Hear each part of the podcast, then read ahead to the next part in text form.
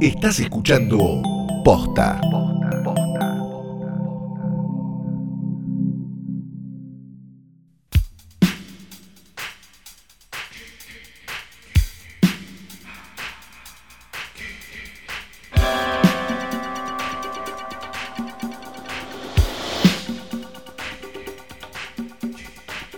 Buenas noches, buenas tardes, buenos días o lo que sea que coincida exactamente con el momento en el que le diste play a esto, que es un episodio tradicional de Hoy tras Noche. Mi nombre estaría siendo Fiorella Sargenti. Y el mío es Santiago Calori. Y hoy tengo mejor ánimo que cuando grabo el diario porque este por lo menos vale la pena hacerlo.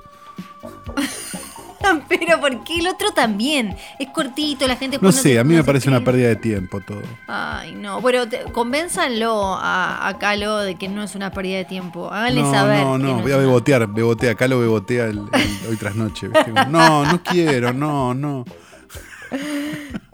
Calo.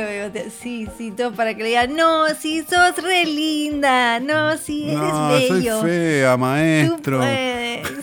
Como, como ahora, si no los posteos esos de las, de las chicas tetonas de 18 años, como soy tan fea, hoy me levanté y, y me parezco horrenda. No, mira, alta concha, alto culo, tetas. Y yo, ¡ay! Sí, ¿No? Es lo mismo. sí.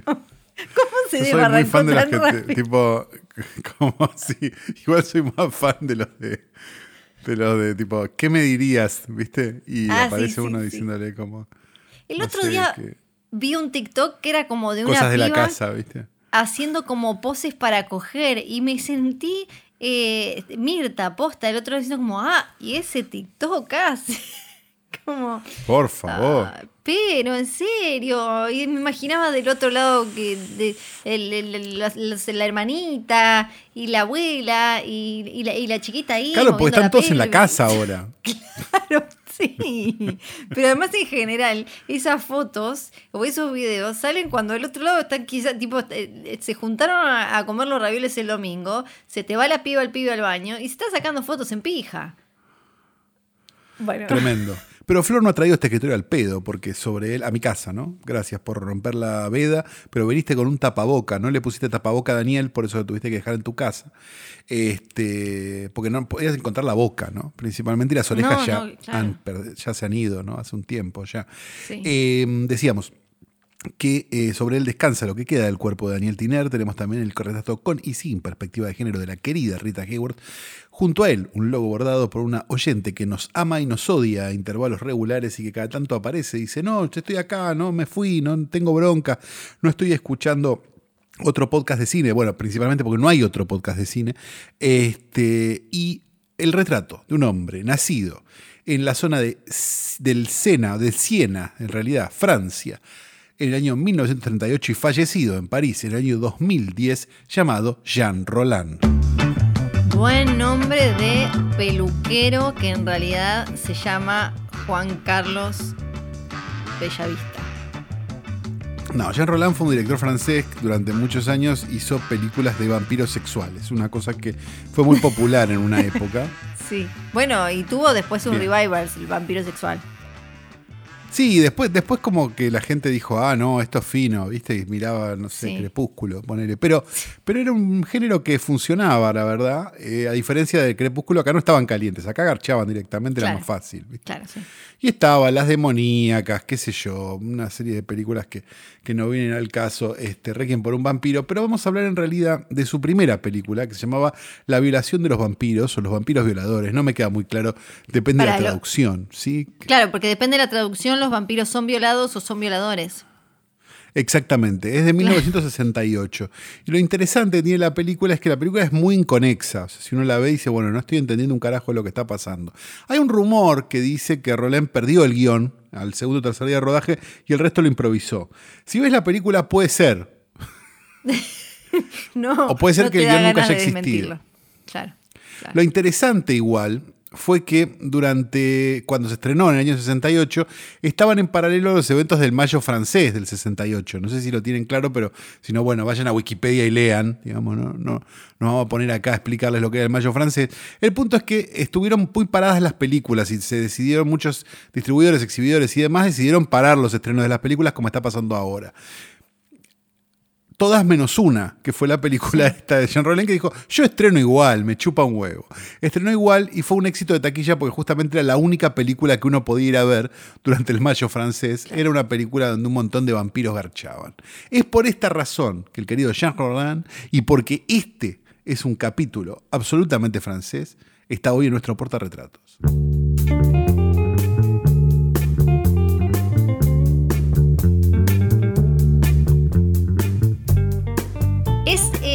El episodio francés y también es el episodio.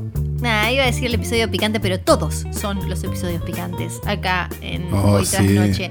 Este igual es Somos el- muy picantes. Este es, pero ya directamente eh, una cosa de locos de picante. Porque vamos a hablar de los pe- dos películas que tienen el idioma en común, pero también Uy, cierta polémica, cierto debate. Este es el episodio que no, viste, hay que venderlo así, como hace ponerle Majula, además. Sí. Me parece que quizás así, porque viste que ahora hay mucha competencia en los rankings de podcast y eso, quizás podemos ganar así, como este es el podcast que no quieren que escuches. Este es el podcast. claro, si fuéramos youtubers, se tendría palabras en mayúscula que no tienen ningún sentido en el título, Sí, sí. ¿no? Y diría, a que no te atreves a tal cosa, ¿no? Eso, eso en Y YouTube. te enseñan a hacer en- una pizza, ¿no? Es como, en Twitter no tenés sé, que empezar no a hablar. Claro, en Twitter tenés que empezar a hablar como que alguien te atacó, aunque después nadie encuentre quién te atacó. ¿Viste? Tenés que decir como. Este es el tweet que no quieren que leas. Esta es la información Claro. que no quieren que sepas porque te quieren en la ignorancia. Te quieren. No, incluso, Sí. incluso en Twitter es más compleja, que es como, para todos esos que dijeron que nunca Sí. iba a poder hacer una tarta de zapallitos, mirá, acá tenés la tarta de ¿Quién le zapallitos. Nadie le dijo nada, y es una tarta de zapallitos, Pepito. que por cierto es bastante fácil de hacer. Y vos sí buscás tipo Pepito Zapallito, y pero nadie le dijo nada de eso. Bueno, vamos a hablar primero de una película Lo que borraron porque son unos cagones. Sí, sí. Eh, íbamos- eh, vamos a hablar de una película que se iba a estrenar en nuestro país, pero bueno, pandemia, coronavirus y apocalipsis. Eh, ahora. Sí, tampoco, Sí. tampoco es que estaba, ¿no? Entre la- no, iba, no iba a 200 salas esta película. No, no, es de esas películas que los que gustan de las películas de festivales y un poquito más porque se había ya ya venía con mucho run run, estaban muy interesados. No es que Sí, mi primo, mi vieja, eh, que quizás la, la- la andaban eh, esperando, pero además de, de andar por mucho festival, venía con un montón de, de buenas críticas. Estamos hablando de Retrato de una retrato de una mujer en llamas. en llamas. ¿No? Que, lamento desilusionarlos, no es que la mujer está en llamas, se le quema un poquito el vestido nada más. Eh, es Sí, eso nada más. spoiler alert. Spoiler alert. Spoiler alert. Está en Es, llamas eh, por dentro. Venta. Claro, porque está, pero como ese cuerpo pide salsa, Sí. pide todo, pide todo ese cuerpo. Eh, una película eh, con una directora, eh, con todas actrices, sobre la- una historia de amor. Todas actrices. de- sí, eh, de dos mujeres y eh, eso. Y en el pasado, ¿no? Sí, claro, estamos a fines del Siglo siglo XVIII. XVIII y tenemos a una, a una piba como aristócrata platuda que la madre la, la va a casar y le tiene que hacer un retrato, la va a casar con un tano que, y, y tiene que, como claro, no podías allá decir, entra a Facebook a ver si te parece que está buena, era como, bueno, a ver, le llevamos al tano el, el cuadro, el cuadro de la piba, Claro. a ver si cerramos el trato o no. La piba dice, a mí no me pintan, a mí no me pintan nada, yo no dejo que me retraten. Hasta que la madre le trae a una chica artista eh, más o menos de, de su edad, pegan ahí un ondín y ella termina no solo dejando retratarse, sino dejándose... De, de- dejando que Sí. la otra penetre su Mucho más que un retrato, su cuerpo. Sí. Y ahí se construye una historia de amor que es lejos, creo, de las mejores construidas en, no sé, los últimos 20 años. con- y con, con- Sí. de manera muy sutil. De manera muy sutil. Sí, estamos, a ver, los que, los que están esperando que se vea algo, digamos, no, no es ese tipo de película, ¿no? Digamos, Bueno, descartemos ese le- público primero. Sí. Hay, hay vamos a. Primero hay que decir esto. Hay tetas y eh, en un momento parece que hay un dedo en el culo, pero es un dedo en la axila. Es- estamos ahí, ¿no? Sí, es muy bueno, ese, ese plano Sí, es muy, bueno, bueno. de hecho. Este, Sí, hay el muy punto buenos es, besos. muy buenos besos. Hay buenos Con besos de baba, pero y bien. demás. Sí. Sí, pero, digamos, no, no- difícilmente esta sea una película erótica. Digamos, No, no, no, Porque- no sé, porque es una historia de amor, Partamos ¿no? las aguas. Claro, porque, Sí. porque si no, viste, acá hay, hay mucha publicidad este, engañosa también, vamos a decirlo. Es que- Este, La verdad que es un lindo drama. Me pareció que era un lindo drama y me Sí. pareció también que era un drama que podía maridar muy bien como con una película que un poco cuenta lo mismo, pero que lo cuenta, digamos, con otro tono completamente distinto, que es la favorita, ¿no? Tal cual, claro, sí. Es eh, eh, esa re- relación que en, en una época en la que podía ser muy cercana de mujeres que andaban todo el tiempo juntas, eh, porque eh, en ese momento si todavía no estabas casada o incluso después si estabas casada tenías o una dama de compañía o, o una prima, una amiga que iban y hacían todo juntos y eh, después se termina convirtiendo en algo más y encuentran como una verdadera intimidad y un momento de verdadera conexión en un mundo que no se fijaba en las conexiones reales, sino se fijaba en alianzas estratégicas y, demás, y obviamente que además está completamente mal visto y prohibido que dos mujeres estuvieran juntas. Eh, y, entonces yo creo que lo que está buenísimo es cómo la película va desarrollando la historia de- de ellas dos con, eh, con, con muy poquitos elementos que terminan resultando mucho más sólidos para mostrar eh, romance y, y amor verdadero que 800 monólogos de, com- de- de- de dramas románticos pomposos eh, tradicionales, ¿no? Viste, como que donde quizás Sí. hay mucho biribiri, pero vos no terminás entendiendo ni siquiera por qué se gustan esas dos personas, como que van y vienen, el chabón, la mina, qué sé yo. Y, y en, y en esta, con muy poquita cosa, porque es como bastante poético todo, eh, comprás mucho más y entendés mucho más por qué se sienten tan cerca. Eso me pasó a mí.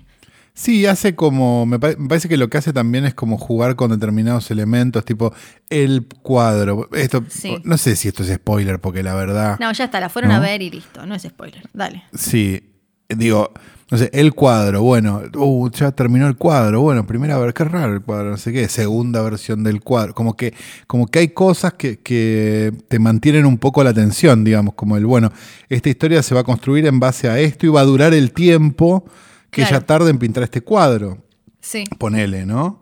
sí, sí. este, O eh, digo, ese tipo de cosas que, que me parecieron como piolas porque eran muy simples también, porque no, no tenían, viste, como una gran, uh, che, guarda, eh, qué idea que tuviste, los sospechosos de siempre, pero a la vez estaba muy bien contado y a la vez era como bastante interesante esa simpleza, digamos. Y, y muy de acuerdo con lo que decís vos de que no están como todo el tiempo como preguntándose, bueno, ¿y nosotros qué somos, no? Sí. Sino es más algo que pasa y que, y que, y que está bueno, digo, que es como muy natural, si lo querés ver de alguna manera. Sí, porque viste que incluso eh, en, en dramas que han sido reconocidos eh, con premios y demás, eh, es más como lo que le sucede a esas dos personas que lo que sienten y quizás terminó la película y vos sí entendiste que él se casó, que ella no sé qué, que pensó que lo había llamado, pero no terminás de entender por qué se gustan, por qué se aman. En esta Claro. se, se trabaja súper bien eh, en, en- en la previa en que vos entiendas por qué se sienten de, de esa manera. Y, y con, con respecto a lo que vos decías, eh, también está esto de que no le agregan drama extra y eso me parece clave para, la, para que la película sea mínima y efectiva, pero que, que- que ese minimalismo la haga enorme, que es... El drama es que en algún momento la- el cuadro va a terminar y la madre va a volver. Claro. Entonces, que no, no hay algo extra, hay como, este, bueno, está lo de el otro personaje, el aborto, hay como unas cositas. Sí.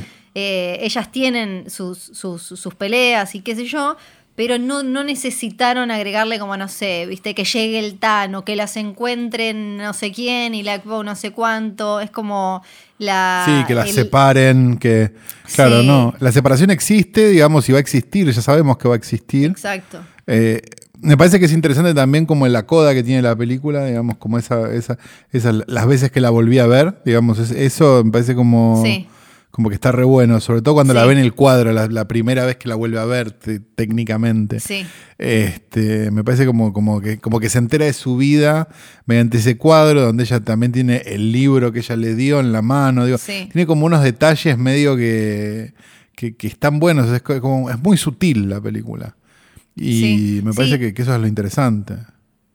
Y mm, me gusta que mencionaras eh, a la favorita porque eh, a- ahí también queda, mm, a- acá aparece eso que aparecía en la favorita, que es como cierto, ni hablar ahí porque era una reina, pero medio como cierto vale todo hasta ahí, en, en una época en la que la- a las minas se les permitía, o no, sé, no sé, se ve también en películas de María Antonieta y demás, como que se les permitía estar todo el tiempo con otras minas y eso, hasta que empezaban los rumores o hasta que eh, alguna se tenía que casar o hasta que pero como que había un mínimo de, de- mínimo permiso de disfrute de, de- goce de, intimidad que obviamente se veía eh, recontra amenazado cuando aparecía en general o el marido o el que dirán y, demás. Y eh, lo que a lo que le tenía fe porque por, por las fotos que venía viendo y por las decisiones estéticas de los afiches y demás era a, a la combinación entre fotografía, vestuario y arte. Y me gustó muchísimo eso, como el, el lenguaje visual que construye la película, que es una película Sí. de época y podría haber como caído en, en- en lo de siempre y busca algo más. Sí, a pesar de que no es excesiva ni un carajo, digo, ¿no? Es más parecida a, no sé, a The Lighthouse que a, que a, que a, no sé, que a la favorita. Digo, es como Sí. una película que no, no tiene grandes despliegues, salvo alguna escena, digo, no, no tiene como grandes despliegues de escenas de palacio ni un carajo, Cero, digamos. Es como cero. una película de interiores que sucede que es en el siglo XVIII, digamos. O sea, no, Pero- hay, no, hay, no hay luz, digo, no, no hay, no hay cable. Esa- Pero... Pero esa cosa Pero medio... en sí, digamos, están siempre vestidas igual. Digo, Sí, hay como eso. algo que, que me pareció interesante eso también. Que lo- logra un montón de, de imágenes icónicas eh, eh, al toque, como, como eso, como la- el vestido verde y, y con varias cosas más así, con una cosa medio como technicolor, pero mínima, porque la paleta siempre maneja muy poquitos colores.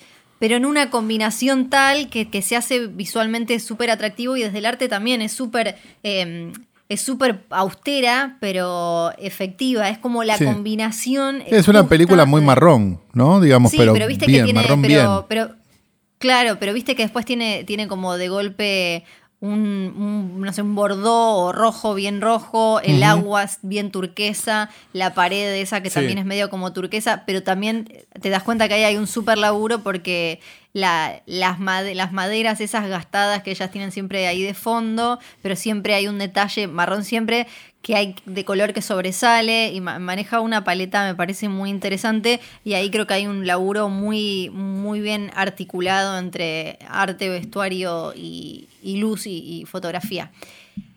Ahora, esta película eh, estuvo en ¿Se va a festivales. estrenar o qué va a pasar? No, yo creo que. No, me parece que ya no se va a estrenar acá. Eh, tengo el recuerdo de que ya no se, no, no se va a La mandan estrenar. a Cubit. Me parece que sí. Eh, esta película había sido seleccionada para competir en Cannes, pero eh, ganó, ganó el, la, Queer Palm y fue la primera vez que ganó una eh, mujer. La directora se llama Celine Siama. Siama. Siama, ¿será? Sí, creo que sí. Siama. O Siama Sí. o no sé qué. O, eh, así, se escribe Siama, eh, es eh, algo así. Un apellido medio Tano, ¿no? Más que. Pu- pu- puede ser, es verdad, puede ser. Me suena Pero- más parece Tano, pero. Después también eh, hubo otra, hubo una situación en el, fue en el Festival de Cannes, ¿no? Sí, que Lucrecia Martel se expresó eh, con respecto a No, en el festival de. eh, no, no fue en el ¿Venecia? festival de Cannes. Fue en Venecia. Venecia. Eh, Si por- estás enganchando con la película que sigue. Claro que sí, porque... Ah, perfecto. Porque estaba, o sea, en, toda esta temporada anduvieron dando vueltas. Por un lado la película de Roman Polanski, que ahora vamos a comentar, y eh, Retrato de una mujer en llamas. Y eso generó eh, durante toda la, temporada de- de festivales y demás una tensión eh, que creo que habla mucho de, de la coyuntura que llegó a explotar en los premios César Awards. Sí, que. sí, los que Oscar franceses. eh, exacto, que ganó Roman Polanski y eh, la, la directora y las actrices, creo que estaban las tres, ¿no? Que salieron diciendo viva la pedofilia, viva la pedofilia, eh, enojadas porque estaban premiando a Roman Polanski. Roman Polanski Sí. lo estaban premiando por una película que se llama El oficial y el espía, ¿no? Un oficial y un malísimo espía. Sería algo así. Sí, o malísimo Jacques, en realidad. Sí, es- es mucho mejor. No sé cómo le irán a poner acá, ni si irán a ponerle acá, ¿no? Sería una primera pregunta. Aunque la anterior se estrenó, ¿no? Y la hemos este, incluso comentado en un capítulo basado en hechos reales. Pasa que esta Eh, es muy invendible, Sí, me parece. Es muy invendible. Es, la, es es- difícil esta, ¿no? Sí, es muy difícil. Eh, la que se fue indignada es eh, la actriz rubia y estaba alguna más, me parece. Eh, eh, la que hace. Igual yo no me puedo acordar, Sí. estoy, perdón, estoy tratando de acordarme cu- cuál había sido el problema con Martel, porque Martel estaba de jef, de, de directora, Sí. de, mm, ¿cómo se llama? De jefa, directora, no sé cómo se llama, del jurado de, Sí. De Venecia, y creo que se la condenó a Martel por estar en el jurado de Venecia porque estaba la película de Polanski. Creo que era un enganche que era imposible, ¿no? Es, eh, pasa que creo que tuvo que ver con una mala traducción. Ella, ¿te acordás que se había expresado? Ella era la, em, creo que era la presidenta eh, de algo, ya te lo busco. Y del jurado, creo que de- sí, creo que era sí. presidenta del jurado. Y mm, ella se, mm, se, se expresó eh, sobre el tema de la, la obra y el artista. Y ahí hubo un tema con eh, la traducción para mí y la- una simplificación. Pensé que esto ya lo habíamos comentado. em, Sí, sí, sí, por eso, pero estaba tratando ¿no? de acordarme Ah, no, qué era lo que había pasado, sí. Porque me, me Eh. daba la sensación de que no era culpa de Martel o que Martel había estado bien en lo que había dicho y Sí. todos le salieron a pegar porque sí, no, no me, me estoy tratando de acordar eso. Mira, acá, em, acá lo tengo. Creo que llegué a Venecia porque andan buscando mujeres desesperadamente, confiesa, y porque a Sama le fue muy bien en la crítica y al director del festival le dio mucha vergüenza no haberla programado en la muestra. Ojalá nunca le llegue este comentario, dijo, pero no es muy relevante ser presidenta del jurado. Lo único que tenés que hacer es lograr que no se peleen tus compañeros y esas cosas, pero tu voto no vale más que el de otro. Lo único que sirvió de Venecia fue aclarar un error que es separar la obra del hombre.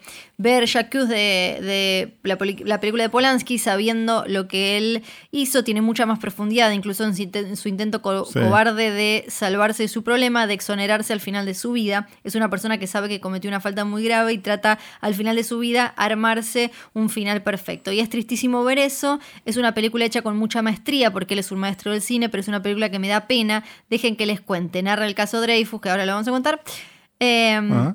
Ahora bien, si Polanski se está comparando con un inocente, realmente se está equivocando con sí mismo y con su falta. En vez de reflexionar sobre la justicia, hace esto que para mí es un intento lamentable de alguien al final de su vida de escaparse de lo que le toca. Ella, eh, no me acuerdo, esto es como otra parte de lo que dijo. Eh, pero bueno, ella había hablado, eh, se había expresado de manera como súper meticulosa y, y- y creo que bastante extensa y rica sobre eh, la obra y el artista y la, la situación de Polanski ahí que a- alguien tenía que mencionarlo porque era como eh, un mega elefante. Sí, un elefante en el cuarto, ¿no? Claro. Sí, sí, que, que ya obviamente también eh, ya, ya le había pasado a, a la academia, a Hollywood, que lo terminaron, eh, terminaron diciendo como, ah, no lo conocemos, salga de acá, señor, pero hace menos de 20 años le Claro, estaban dando un Oscar. Menos de 20, hace 10 le estaban dando un Oscar y diciendo qué pena que no puede venir a ver si, nos- si ya pasó, ¿no? Todos en la ceremonia Sí. y todos los mismos que ahora ponen cara y carita este, diciendo, no, sí, la verdad, qué barbaridad. Eh, sí, claro, sí, claro.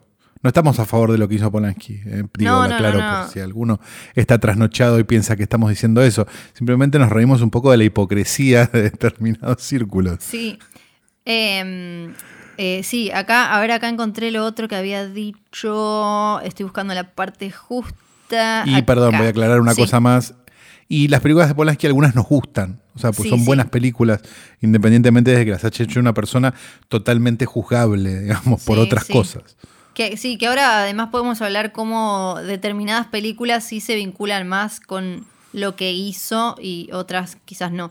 Eh, yo no separo al hombre de la obra, la presencia de Polanski, esto es lo que había dicho inicialmente. Me resultó muy incómoda, hice una pequeña investigación con internet y consultando a escritoras que han tratado estos temas, vi que la víctima dio este caso por cerrado, no negando los hechos, sino considerando que el señor Polanski había cumplido con lo que la familia y ella habían pedido. No puedo ponerme por encima de las cuestiones judiciales, pero sí puedo solidarizarme con la víctima, no voy a asistir a la proyección de gala del señor Polanski porque yo represento a muchas mujeres que en Argentina luchan por cuestiones como esta y no querría levantarme para aplaudir. Eh, también señalo, me parece acertado que su película esté en el festival, que haya diálogo y se debatan estos asuntos. Eh, si la víctima se ve resarcida, ¿qué vamos a hacer nosotros? ¿Ajusticiarlo, negarle estar en el festival, ponerlo fuera de competición para proteger el festival? Son conversaciones pendientes de nuestro tiempo. Sacar o meter a Polanski nos obliga a conversar. No es algo sencillo de resolver. Y me parece que esta es em, la clave. Acepté esta presidencia no por estar en Venecia con ustedes, ya que estaría mejor en mi casa, sino porque es un lugar político y este debate es muy importante en este festival, también por la obra de Polanski, que creo merece una oportunidad por las reflexiones sobre la humanidad que incluyen sus películas. Y después tuvo, Bien. bueno, después sí, habló estamos de acuerdo más con porque- Martel entonces. Sí, claro. Sí, Estábamos de acuerdo porque- con ella. Pa- para mí el problema era tratar de llevar las palabras de Martel para un extremo u otro. Y ella creo que acá deja muy en claro que lo que le parece esencial y clave es que esto se charle, que esto se tiene que, que- que hablar. Eh, pero me parece que el, el drama está cuando de cada lado quieren agarrar lo que dijo y llevarlo para una esquina. Eh, dijo también, Sí. como no separo al el trabajo Porque me del parece autor y- que- Sí. No, dale, dale, dale, perdón. Como no separo el trabajo del autor y he reconocido mucha humanidad en las películas anteriores de Polanski, no me opongo a la presencia de la competencia, no tengo ningún prejuicio al respecto y por supuesto veré la película como cualquiera otra en la competencia. Eh, y bueno, también habló de la escasa presencia femenina, que, que es otro tema. Sí, me parece que hay una, hay una postura medio extraña sobre, ahora ya yendo directamente a la obra de determinados artistas que, bueno, también tienen una- un, un costado de mierda, como es el caso de. Polanski. Me parece que, que- que hay como una sensación de, bueno, listo, cancelado, no se ve más, no existió. Sí, Y, y es raro porque vos, justamente, si, si vos cancelás y decís no existió, y voy a, y voy a hacer una, una, ¿cómo se llama? una ley de Godwin con esto que voy a decir, pero es un poco cierto, y voy a usar las armas de los que atacan también un poco. Eh, si, vos, si vos, por ejemplo, cancelás la obra de, la obra de Leni Riefenstahl, sí, ¿sí? Vos no sabés qué pasó durante la Segunda Guerra Mundial, simplemente sabés que no existió. claro. Y si no existió, no está bueno porque, porque en general lo que no existió, no existió y no importó.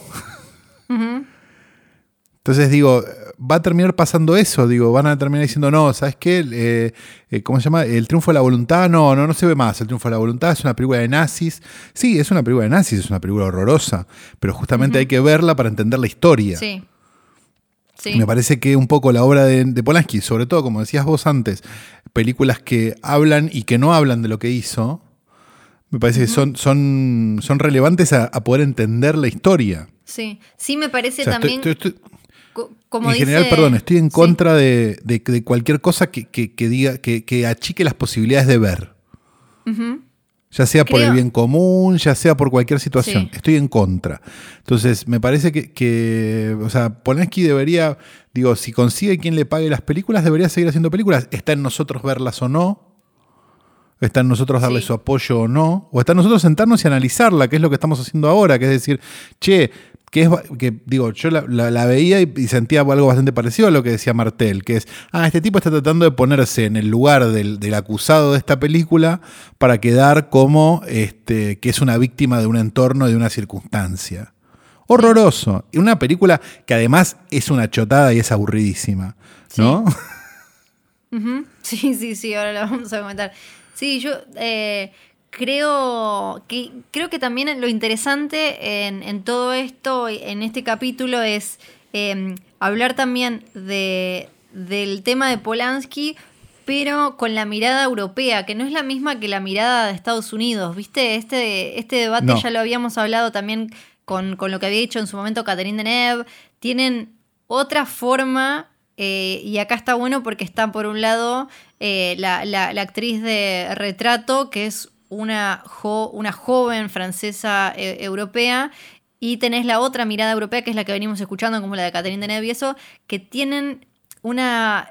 O sea, así como en Estados Unidos está la cosa más pacata frente a, a, la sexualidad y eso, en, y terminan un montón de veces ocultando o callando para mantener como esa fachada más limpia.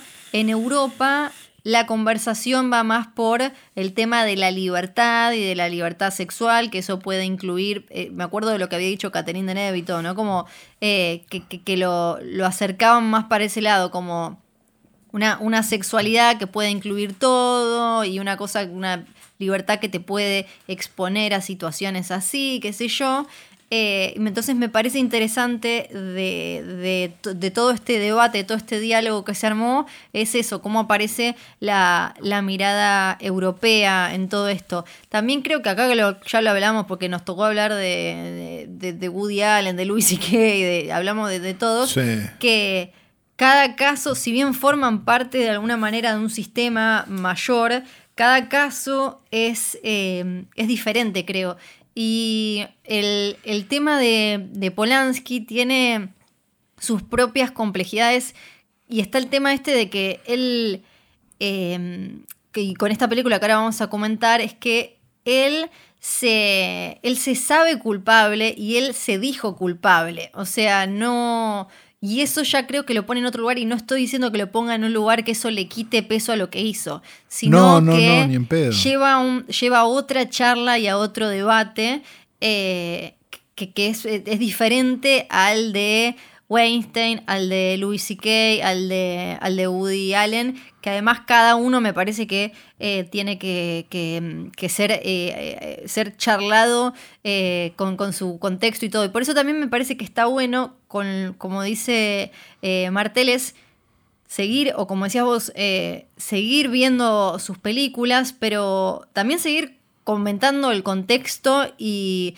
y por ejemplo, películas de Polanski que nos gustan, cuando él eh, violó a, la chica, cuando eh, drogó a una menor en su casa y tuvo sexo con él, que eh, obviamente es violación, él estaba haciendo películas que nos gustan y había un sistema que le permitía, acá lo hablamos todo el tiempo, y antes también en los caprichos de Flora lo hablamos todo el tiempo, es, hay había un sistema que le permitía eso, si la cosa era así, estamos hablando de, lo hablamos hasta con Natalie Wood también, incluso de madres, padres que llevaban a sus hijas a esas a, exponerlas a esas situaciones. No estoy culpando a las madres y los padres, pero sí No, no culpemos a los padres, no, claro. Pero muchas veces eran una pero muchas veces eran una herramienta elemental, porque en el caso de Natalie Wood la que llevó la llevó a ella al, eh, al hotel fue la madre, eh, pero porque el sistema era así, entonces lo que esas familias pensaban era bueno, acá es así, es tipo, te tenés que comer esta, para crecer y el día de mañana ya está y, listo. Era un sistema que todavía eh, se mantiene en un, montón de sentidos, súper cruel que exponía todo el tiempo, obviamente siempre a, los, en general a mujeres jóvenes y muchas, muchas veces a hombres jóvenes también. Hablamos de la película de mierda ahora, que para colmo el nombre, el nombre de la iglesia en español es una poronga sí, un oficial y un espía, como le quieran poner. esta película que la verdad que es bastante chota. Yo le tenía un poco de ganas, porque la verdad que la anterior a mí me había parecido, que no era obviamente para ponerla en ningún top ten, pero era una película que era rendidora e interesante. En este caso, eh, fines del siglo XIX, en Francia, la historia de Alfred Dreyfus, un este, convicto por traición a la patria, este, que lo mandan a una isla en el medio de la nada de condena, digamos, que se supone porque era judío, digamos, y en aquel momento este, los judíos tenían un temita, los franceses tenían un temita con los judíos, este, y básicamente es el caso que hace, que inspira a Emil Solá para escribir Yo Acuso. Digamos que, eh, para aquellos que no lo sepan, Yo Acuso es una declamatoria que publicó Emil Solá, que era un escritor francés, en un diario acusando a los que habían acusado de traición a la patria a este personaje que aparentemente era este, inocente, o mejor dicho, que era inocente. El punto para los que no sepan lo que es una declamatoria ni un diario, y lo que hizo Emil Solán y lo que es Yo Acuso, es básicamente como cuando alguien abre hilo en Twitter, pero en el fines del siglo XIX. Sí. Sí, claro. Es verdad, es lo mismo. Y, Este, y básicamente esta película está basada en una novela que eh, usa el elemento, el caso, pero no el yo acuso. Entonces, como medio, hay, o sea, el yo acuso se usó para 200 cosas. Este, y esta es una de las 200 para lo que se usó sin que necesariamente sea una adaptación de eso.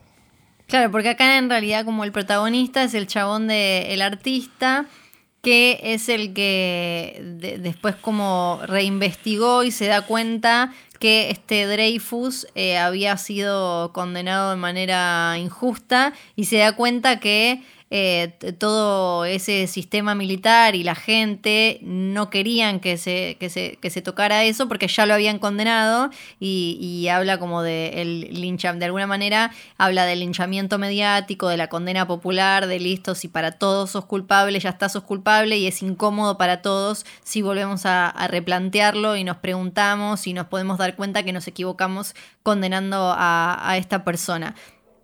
Eh, que a- además... Ahora bien, Además, Ahora la eh, película. que, me- sí, que además está metido el elemento antisemita en una, en una Europa que eh, iba como blanqueando cada vez más cierto antisemitismo. Y ahí es donde, claro, ahí es donde termina la película y donde podemos empezar a hablar de qué quiere decir Polanski estrenando esta película en 2019. que él es Dreyfus.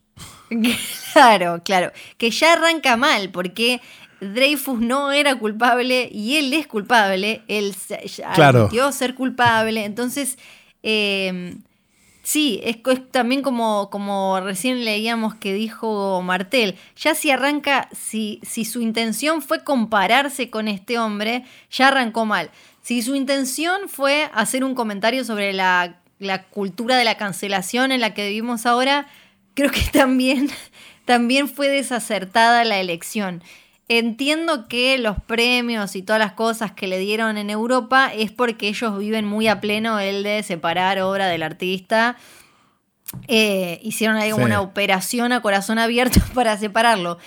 Claramente creo que hay unas que creo que hay intenciones por lo menos de tocar un tema que a él le marcó la vida que es, es esta idea de, de- Y además igual algo que aparece mucho en su cine, Que ¿no? a él le marcó la vida por su culpa, por ¿no? su Digámoslo culpa, también. sí, por su culpa. Claro. Y no nos olvidemos de- nunca de decirlo todo el tiempo. No, no, eh, no, ni hablar. Y algo que sí aparece eh, bastante en su filmografía es esta idea de como un solo individuo contra un, un grupo organizado, contra una élite, una secta o lo que sea, desde, no sé, el bebé de Rosemary a, a Chinatown y, y acá de alguna Sí. manera Búsqueda también. tenés- frenética, sin ir más lejos. Claro, que yo no sé si él está queriendo decir como que él terminó siendo él contra todo el establishment, que lo- le terminó dando, dando vuelta. Pero sí también eh, me parece que un dato clave que tiene que ver con lo que hablábamos al principio es que él, que yo recuerde, no cambió su, eh, su discurso con respecto a esto. Estamos hablando siempre del caso de la menor en el año 77, después tuvo otras.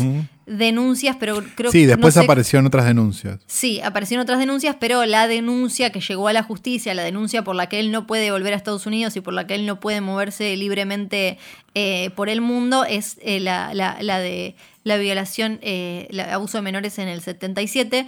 Eh, creo que él, tengo el recuerdo de que él no, no cambió eh, su, su discurso con respecto a, a eso. Lo que cambió fue y, y de manera súper abrupta, porque el pianista ganó el Oscar en el 2003, creo, por el pianista. Claro. Eh, lo, que, lo que cambió. Hace 17 años, donde violar la a una menor forma- también estaba mal.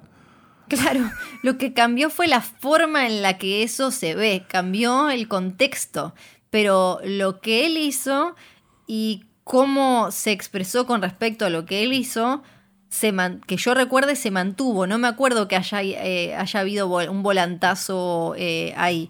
Es un tipo que desde que eso pasó, dijo que pasó. El problema nunca fue que él lo negara en este caso. Eso es, es tremendo, es tremendo eh, porque también creo que habla siempre el tema Polanski, habla de... Cómo, cómo, eh, cómo, se puede cerrar una herida así, ¿no? Cómo se puede cerrar desde lo individual, como Martel decía, esa que ahora es una mujer grande que quiere que dejen de mencionarla porque para siempre terminó siendo la mujer que fue violada por Roman Polanski, pero también por otro lado por la justicia porque él se escapó sin que sin que pudieran eh, darle, darle su condena, porque esto ya lo contamos la otra vez, eh, pueden ir a buscar el episodio, eh, a diferencia quizás de, por ejemplo, Woody Allen, que él, pasó por el proceso judicial y salió para la justicia sin mancha. ¿No? Es como que, ahí es otro tipo de condena. Este es el capítulo que no le gusta a Ronan Farrow. el capítulo de noche que Ronan Farrow no va a escuchar. Pero y con esto no estoy diciendo que uno sea culpable y el otro no, ni nada. Solo digo que eh, es cómo, cómo se procesan estas heridas desde lo personal, eh, las víctimas, y, también como sociedad y como industria. Y, aclaro lo de las víctimas porque a veces también es como, me parece que no nos podemos, em, que también es como muy paternalista eh, apropiarse del dolor ajeno y de la herida ajena, ¿no? Es eh, esto que le hizo Polanski a esa chica que tenía creo que 13 años, es tremendo y se lo hizo a ella, no, no, no, tenemos que apropiarnos de ese, ese es el... el claro, no te lo hizo a vos que tenés Twitter.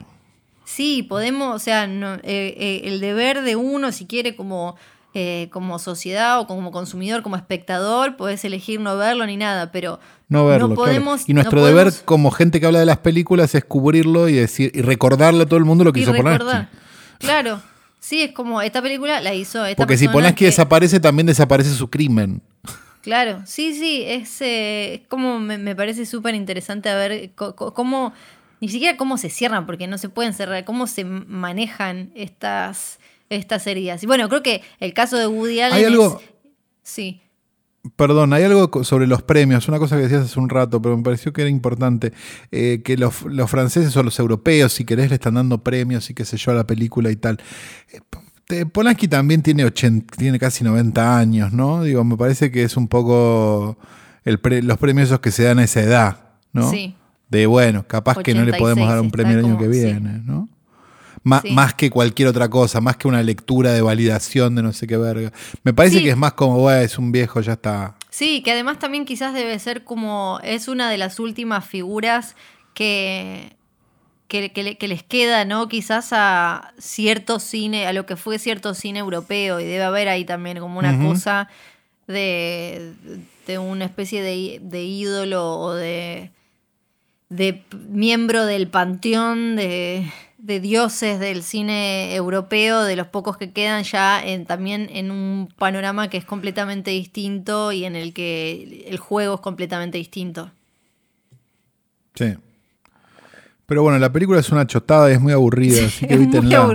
No por un tema moral, simplemente por un tema de que es aburrida. es una.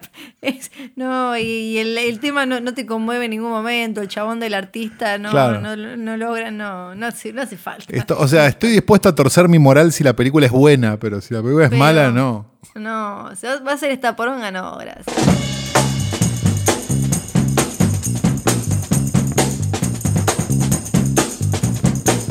Informa infofueguina.com, el hecho se reportó en un conocido almacén de ramos generales de donde un chico de 17 años egresó munido de dos envases tetrabric de litro. Polirrubro, informa Infofueguina, le vendió dos cartones de vino a un menor en Tolwyn y le clausuraron el negocio y hoy por hoy es más famoso que Fiorella Sargenti. ¡Ah! Ay, pará, pero tenemos el menor y el dueño del polirrubro. Ahí son dos. O sea que bajé más Son dos, no, aparte incluye, incluye dos envases de tetrabric de litro, así que ya es espectacular. Pero vos viste igual lo que le tengo que agradecer a Bebe Sanso, ¿viste lo que, gracias a él, lo que me hicieron? No, hermoso, hermoso. Es el, una fío y media de distancia. Sí, claro, porque en Tierra del Fuego hicieron el tenés que estar a dos zorritos colorados de distancia, pero el que vale eh, fue realizado gracias a Bebe Sanso, es eh, una fío y medio de distancia, más o menos. Pero qué bajita fío, ¿no? Una, una fío pequeña, una fío pequeña. Pero yo no sé matemáticas, así claro. que igual no me quejo, así que no hay problema. Una mini fío. Da- das como 75%, de al- 75 centímetros de altura, Flor. Es como Nelson de la Rosa. Sí, pero con esa voz, si puedo hablar así, sí. Con, con el, o el otro, el sí señoda. El sí señora es mucho mejor, pensé que era ese, me lo El confundí. señoda es El sí señora era mejor. No, Nelson es el otro, Sí. Nelson es Ahí Ratman. está, claro, claro, es el de... Que fue el momento, uno de los momentos más altos del link de Susana que le preguntó. Él había hecho una película que se llama Ratman. La Rata Humana, una película italiana inolvidable. eh, donde él hacía, bueno, por supuesto, el, el título, ¿no? Y mm, como es, y, la- y Susana y le dice, ¿hiciste una película? Sí, le dice Nelson. Y dice, ¿cómo se llamaba? Ratman. Y Susana, toda copada, le dice, ah, Ratman, el hombre rap, ¿qué bailabas? Y él le dice, no, Ratman, el hombre rata. y podías ver el momento exacto donde se le rompía el corazón. Pero esto no es otra cosa que los caprichos de Flor. ¡Yeah! Sí, y como eh, estamos en el episodio francés, el episodio... Sí. Sacre bleu. eh, que exactamente. Mon chéri. También conocido como a Ronan Farrow no le Comment gusta esto. Hoy voy a seguir hablando del Chateau Marmont.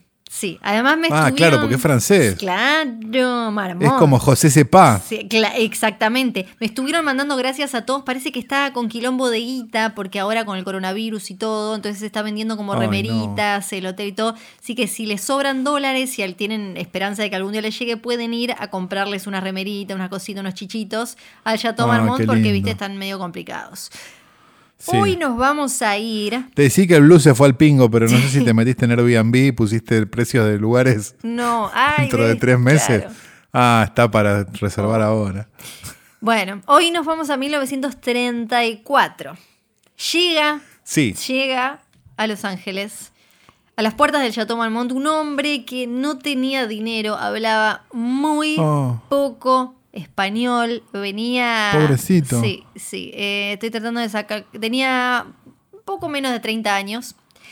Hablaba muy poco inglés, no español, porque el español que le importa si estaba en Los Ángeles. Eh, hablaba muy poco inglés, se le complicaba la, la- la cuestión, pero venía de una infancia y una juventud que se habían complicado porque él nació en lo que hoy es Polonia, en ese momento parte del imperio austrohúngaro, nació en 1906, llegó entonces... ¿Puedo arriesgar? A ver, él era... Ante Garmaz. ¡Ay! ¿Cómo sabías? No, pero sí es. Axel él. Kuchevaski. No, casi. Es muy, es muy parecido a Axel Kuchevaski. Tienen la misma edad casi, pero, pero no. Es alguien que eh, era de familia judía, estaba viviendo en Berlín. Su madre murió en eh, Auschwitz, en el campo de concentración de, de Berlín. Una vez que Hitler eh, sube al poder, se va eh, a París, hasta que finalmente, en el 1964, va a Estados Unidos y de alguna manera llega a las puertas del Chateau Marmont con muy poquita plata y con unos, unos dolaritos, ¿viste? Diciendo como, che, yo vengo acá escapado de- de- del nazismo, ¿qué hago? Eh, había escrito numerosos, numerosos guiones eh, de, de películas, allá en, en el, en el cine alemán, había escrito obras de teatro, le habían prometido que le iban a dar laburo en Columbia Pictures. Arriesgo, arriesgo, arriesgo. A ver, dale, arriesga, arriesga. Builder. ¡Sí! Y dijo como, che, ¿cuál es el cuartito más barato que tienen? Porque yo acá recién llego, no tengo guita todavía, me prometieron Claro. este laburo. Y le dijeron, bueno, el, el más barato es un cuarto que cuesta 75 dólares por mes. Eh, y dijo, ¿y sabes qué? El otra guita, ¿no? Claro. Y sabes que me lo quedo, dice, como eh, yo te- te- te- vengo corriendo de, del nazismo, mirá si no me voy a conformar con este cuartito. Cuartito que por un tiempo estuvo eh, compartiendo con Pit- Peter Lorre, que de- después también en un momento dijo, como, me parece que es como muy drogadicto este hombre, no sé si me está haciendo bien convivir con esta persona en este cuarto tan pequeño. Estoy hablando Claro. de quién se llamaba Samuel Wilder, también conocido como Billy Wilder. Billy Builder. Sí, él, que, eh, bueno, estaba ahí con su platita, su poco inglés, y eh, le habían dicho en Colombia, bueno, acá te damos laburo, venite, que seguro, le- seguro le, ganaba, le pagaban como dos mangos, porque total, claro, decían, agarramos todos estos que vienen eh, escapados, le, le- le vendemos como espejitos de colores y después los tenemos acá hambreados en una habitación de este hotel roñoso. El primer laburo se, se cayó porque no ayudaba que él no pudiera hablar muy bien inglés porque, claro, al no tener que escribir guiones en inglés, eh, al principio se complicaba la cosa.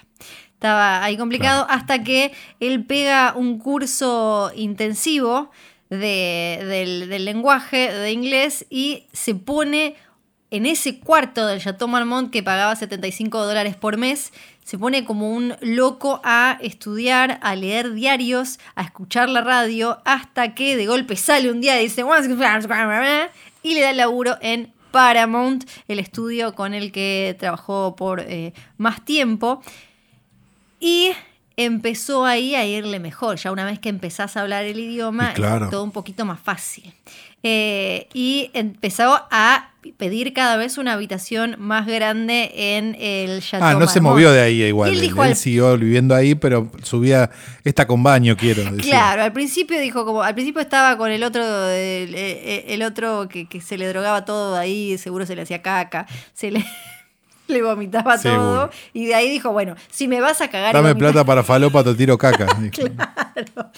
se fue, lo dejó ahí eh, y, y se fue a una habitación más linda, fue avanzando. Ese primer cuartito, el pedorro, fue el que después él terminó usando como eh, inspiración, como modelo para eh, la película, a ver cómo se llama, era Pacto de Sangre.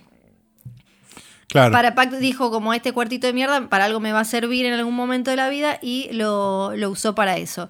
Eh, él ya tenía entonces una suite eh, bien digna, bien grande, eh, como un buen guionista y director de Hollywood.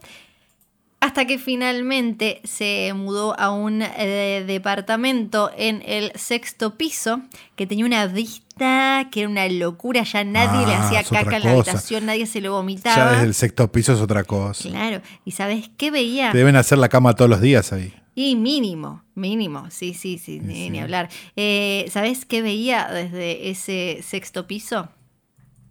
¿Qué? Veía Sunset Strip.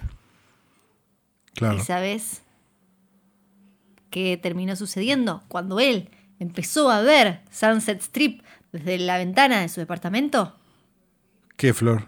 Sunset Boulevard. Tomá, ¿viste? De Chateau Marmont a Sunset Boulevard, que ya la recomendamos en Hoy Tras Noche Diario. Yo ya, ya no... No, eh, impresionante. Es un montón esto, chicos. Es un montón. Uno, uno da- tendría la sensación desde afuera Sí. como que estás ordeñando una vaca muerta ya, pero la verdad que, que fue impresionante este final. Realmente me he quedado ¿Viste? No creer. anonadado. Bueno, realmente. bueno. Totalmente anonadado.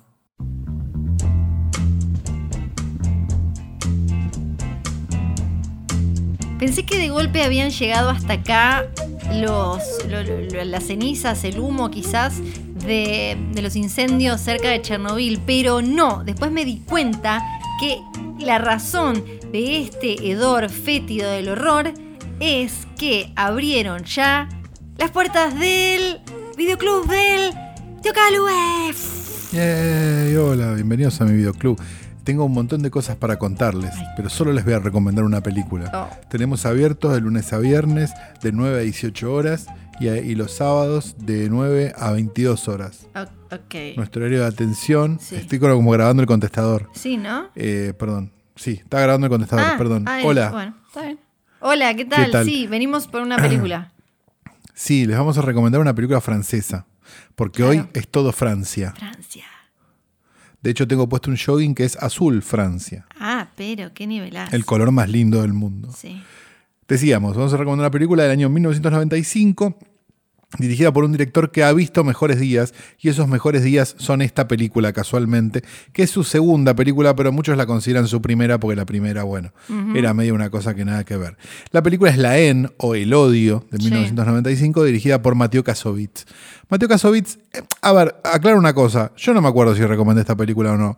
Si la recomendé, bueno, papi, van como ciento y pico de capítulos y no sé cuántos capítulos diarios. ¿Sabes qué? Si te la recomendé, evitate el tweet. El punto es el siguiente. Kasovitz era director, eh, de, es director de esta película y fue después actor. Fue, es, es el interés afectivo de Amélie, ¿ok? Ok. Vamos a contarlo ahora, antes de que alguien Sí. venga y diga, no, ese que está en Amélie, sí, ese que está en Amélie.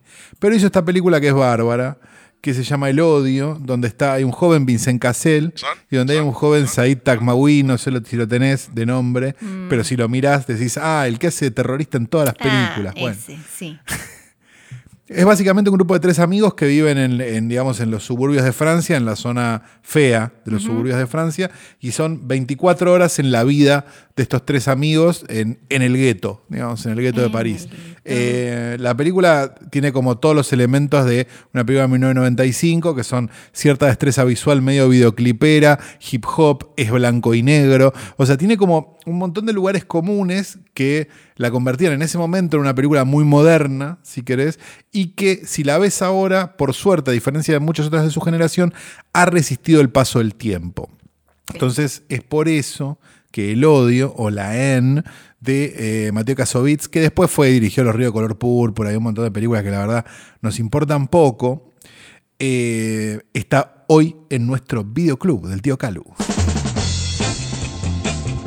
Bueno, ahora ya estamos, porque estamos dando demasiado, me parece. Este capítulo es larguísimo. Es re largo, Todos los días sale hoy tras noche diario con recomendaciones, Sí. eh, con una película por día. Eh, no sabemos cuándo va a parar esto. Dijimos, sí, sí, hagámoslo. Ahora es como cuarentena forever, and ever, and ever, and ever. Eh, Yo la verdad no que sé. estoy haciendo caca nada más y grabando. Hago caca y grabo. Es lo único que estoy haciendo. Y a veces mientras grabo. Ay, me parecía, yo sospechaba eso. Tenemos que decir, eh, Johnny, Nico, Nico y yo, Bebé Sanso ya dijimos. Sí. Eh, Eh, que no se preocupen tenemos que por... decir que el post offline. Sí, el post offline, bueno. Mm. Sí, sí. Porque algunos dicen como, eh, por Zoom, por Zoom. eh, no sé, no sé. Eh, Es mucha gente por Zoom. Sí. No, no creo que podamos hacerlo por Zoom No. porque, porque es mucha gente. sí, sí. Y, no, y Luciano no le gustan las cosas con mucha gente. No, no, no. Por, por- por eso hace lo que hace, ¿no? Eh, sí, bueno. No, no, no, tampoco ser agresivo así. ¿no? Eh, ¿Y qué más tenemos que decir? Bueno, que no se preocupen también porque las Ritas están. Está la Rita que habían preguntado eh, dónde estaba Rita. Está- están también. Y ya estamos, listo. Se acabó. Sí, basta. Estoy, aparte este capítulo no tiene por qué cerrar con un chiste porque es el capítulo francés. Y los franceses no tienen sentido del humor como este final. ¡Yay!